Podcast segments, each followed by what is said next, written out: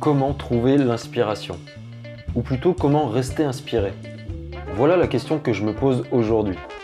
Chers auditrices et auditeurs, je vous souhaite la bienvenue dans ce nouvel épisode du podcast Entreprends-toi, produit par Gomentora. Cela fait presque dix mois maintenant que j'écris quasiment tous les jours et que je partage mes réflexions sur LinkedIn et sur le podcast.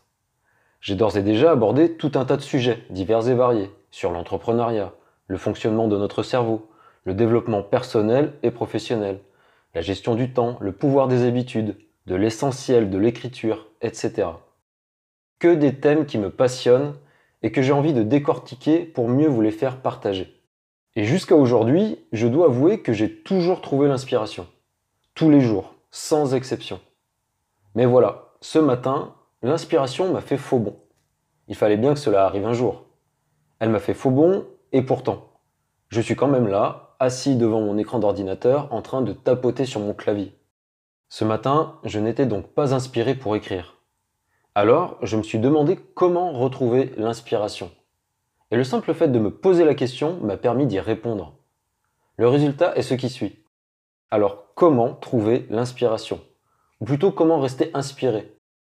En continuant d'apprendre. Selon moi, c'est en apprenant au quotidien que l'on reste inspiré au quotidien. Si j'arrêtais de tirer les leçons de mes expériences passées, si j'arrêtais de lire des livres sur les sujets que j'affectionne, si j'arrêtais de m'intéresser aux femmes et aux hommes qui m'inspirent, je ne serais moi-même plus inspiré. L'inspiration se cultive tout comme la passion. Par exemple, il me paraît quasiment impossible d'écrire beaucoup si je ne lis pas beaucoup. Et mon style d'écriture s'inspire consciemment et inconsciemment de mes lectures. C'est indéniable. Il n'y a pas de création sans inspiration. Plus on est inspiré et plus on est créatif. Plus on est créatif et plus on est productif. Plus on est productif et plus on a de chances de réaliser de grandes et belles choses. Alors restez toujours en alerte. Il y a toujours quelque chose à apprendre dans chaque situation. Si jamais un jour vous manquez comme moi d'inspiration, posez-vous simplement la question. Quelle est la chose essentielle que vous pouvez faire là tout de suite pour retrouver l'inspiration?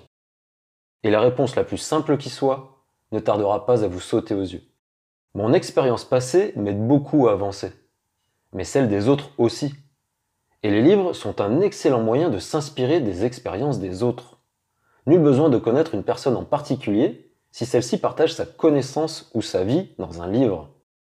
Évidemment, il est souvent préférable d'avoir la personne en face de soi pour mieux apprendre d'elle. Mais les livres permettent d'accéder facilement à une infinité de gens qui peuvent nous apprendre une infinité de choses sur une infinité de sujets. Et il n'y a pas que les livres, bien sûr. Il y a les réseaux sociaux, les podcasts, les formations, les conférences, etc. Mais les livres offrent quelque chose de spécial. Ils permettent de mieux faire travailler nos méninges et notre imagination.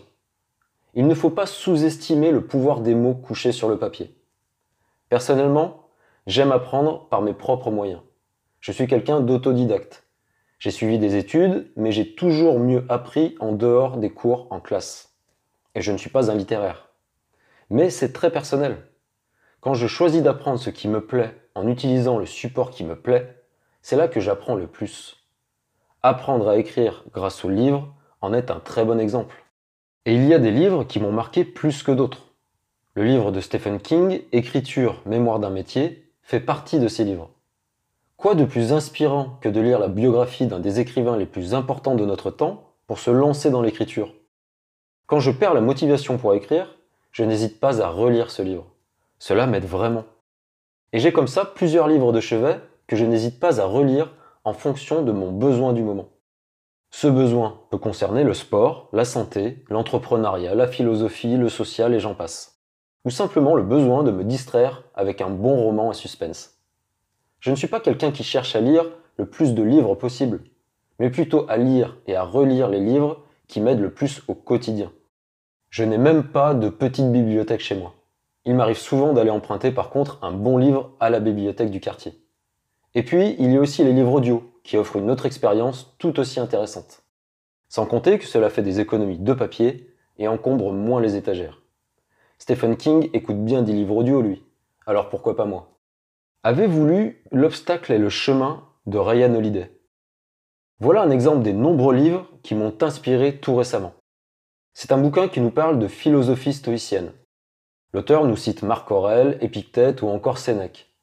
Je ne suis pas très branché stoïcisme, mais ce livre m'a beaucoup plu parce que c'est avant tout un mode d'emploi, un manuel qui donne la marche à suivre pour surmonter les épreuves de la vie. Et il est très facile à lire. Il développe trois axes essentiels à maîtriser selon l'auteur. La perception, l'action et la volonté. Sans rentrer dans les détails, c'est avant tout un livre qui fait du bien sans tomber dans le pâteau. Personnellement, je l'ai déjà écouté plusieurs fois au format audio. Alors, comme tout livre qui se respecte, il y a du bon et du moins bon selon les goûts de chacun. Mais dans celui-là, je trouve qu'il y a beaucoup de bon. C'est pour cela que je me permets d'en parler aujourd'hui, et une fois n'est pas coutume.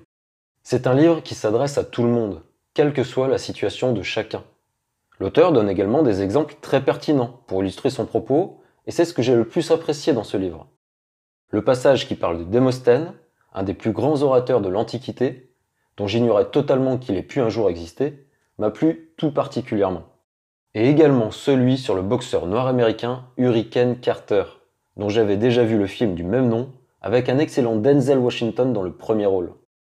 Je n'ai pas lu les autres livres de Ryan Holiday, donc je n'ai pas d'avis à donner sur l'auteur. Mais ce livre-ci méritait d'être cité en exemple selon moi, parce qu'il est assez rare que je lise le même bouquin autant de fois. Et je le relirai encore en cas de besoin.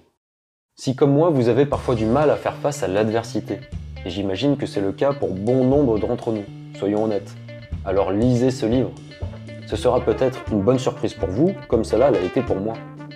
Au pire des cas, vous aurez perdu un peu de votre temps ou de votre argent. Mais sincèrement, je ne le crois pas. Dans le meilleur des cas, il vous donnera ce petit coup de pouce qui peut faire toute la différence. Et ça, ça n'a pas de prix. Merci beaucoup d'avoir écouté ce nouvel épisode. Ne manquez pas les prochaines chroniques en vous abonnant sur votre plateforme de podcast favorite. Vous pouvez également me retrouver sur LinkedIn. A très bientôt.